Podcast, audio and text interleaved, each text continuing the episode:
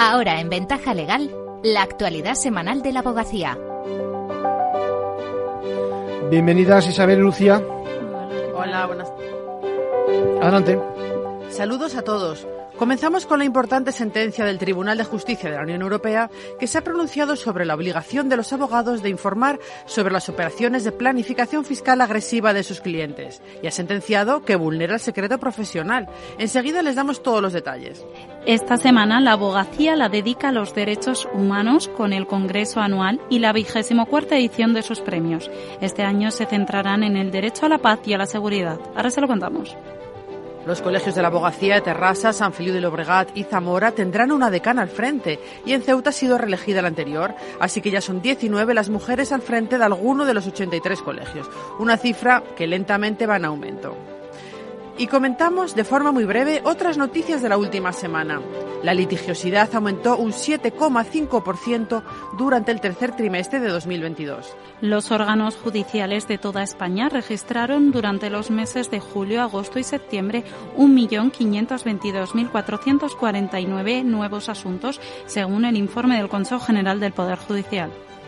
Francisco Rabuñal Mosquera, reelegido decano en el Colegio de la Abogacía de Santiago de Compostela. Continuará al frente de la corporación hasta el 2027. Ha anunciado que seguirá apostando en esta nueva etapa por la formación continua de los colegiados. El Colegio de Valencia cierra 2022 con una exposición sobre el centenario de la colegiación de Ascensión Chiribella. La muestra sobre la que fue la primera mujer colegiada en España está abierta en la Ciudad de la Justicia hasta el próximo viernes 16 de diciembre.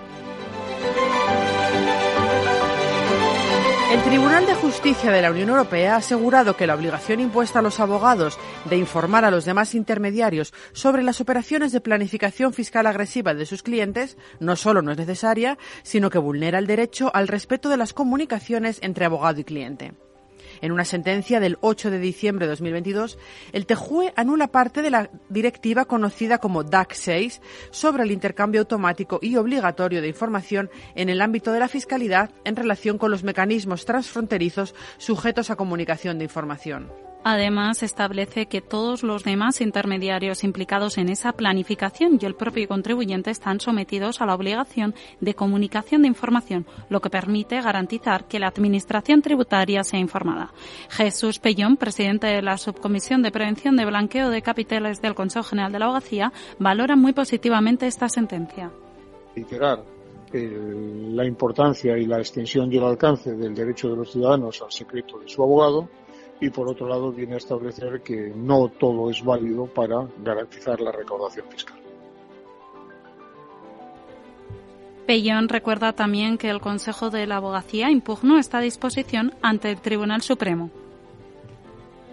Esperemos que ahora, donde lógicamente, pues al conocer la sentencia, pues, pues, lógicamente esperemos que se resuelva de la misma manera que ha resuelto el Tribunal de Justicia de la Unión, en su respuesta a una cuestión prejudicial planteada por el Tribunal Constitucional belga, el TJUE señala que el artículo 8 bister, apartado 5, de la Directiva 2011-16, modificada, vulnera el derecho al respeto de las comunicaciones entre el abogado y su cliente, garantizando en el artículo 7 de la Carta de los Derechos Fundamentales de la Unión Europea.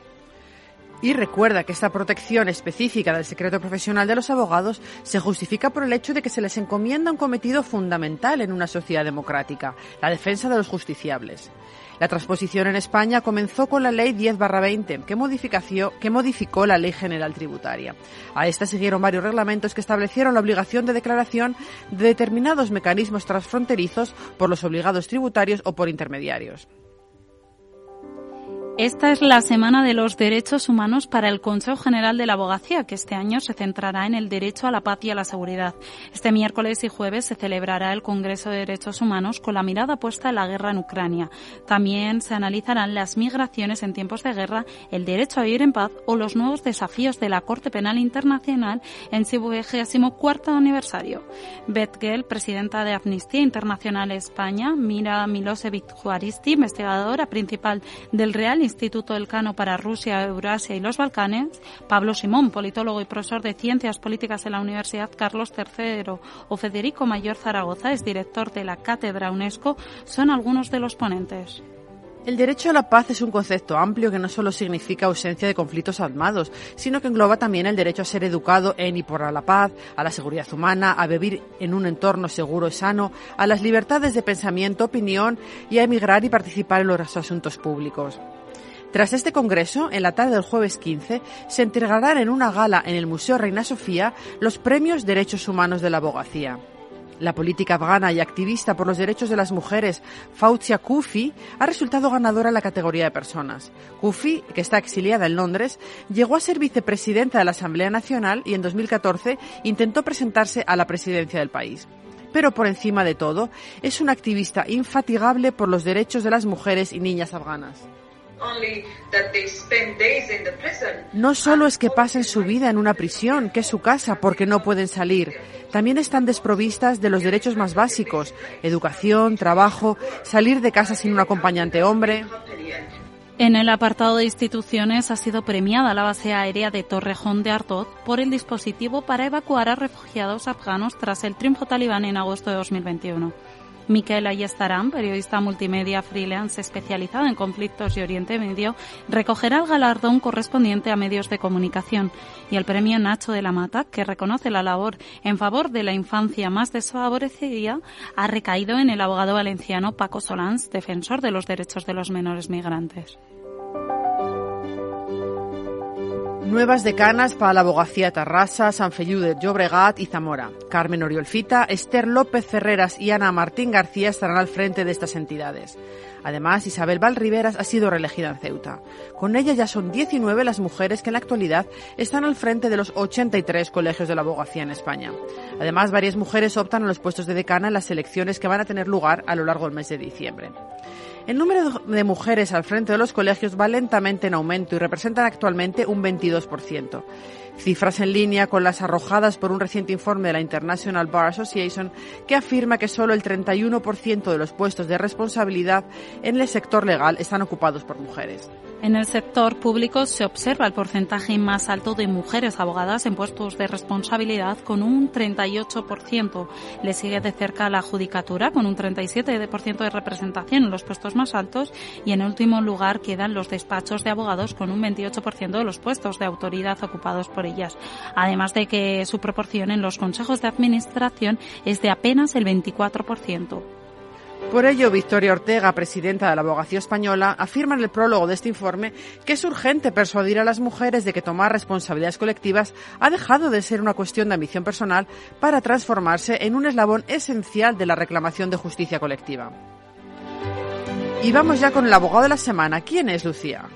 Es Jorge Ramos Guerra. Ha conseguido que un juzgado de Madrid condene a la aerolínea Emirates a pagar a una familia 37.700 euros por la falta de asistencia tras el retraso de su vuelo y la consiguiente pérdida de un tour por el sudeste asiático.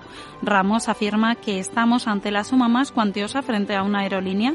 Ante el retraso, la aerolínea no cumplió su obligación de trasladar a los pasajeros. Los magistrados le reprochan su inactividad al no ofrecer ni viaje alternativo ese mismo día ni hacerse cargo del alojamiento ni sufragar los gastos de manutención, dejando a la familia en una situación de abandono.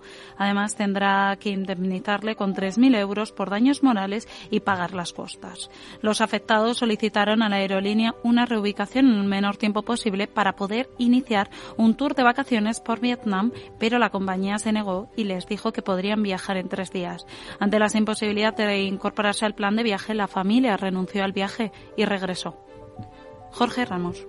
Vemos que hay pasajeros que tienen algún retraso o cancelación y la aerolínea le dice que no tienen derecho a ningún reembolso porque se debe a que hay una mala meteorología, etcétera, pero lo que sí tienen derecho siempre es eh, tanto al billete como un transporte alternativo y demás. Y en, muchas cosas en muchos casos las aerolíneas ni facilitan ese transporte alternativo y desatienden a los pasajeros. Entonces yo animo siempre a, a cualquier pasajero que que si no le da la aerolínea lo que tiene derecho, que, que reclame. Enhorabuena al abogado y a la familia afectada. Hasta la semana que viene. Gracias Isabel, gracias Lucía.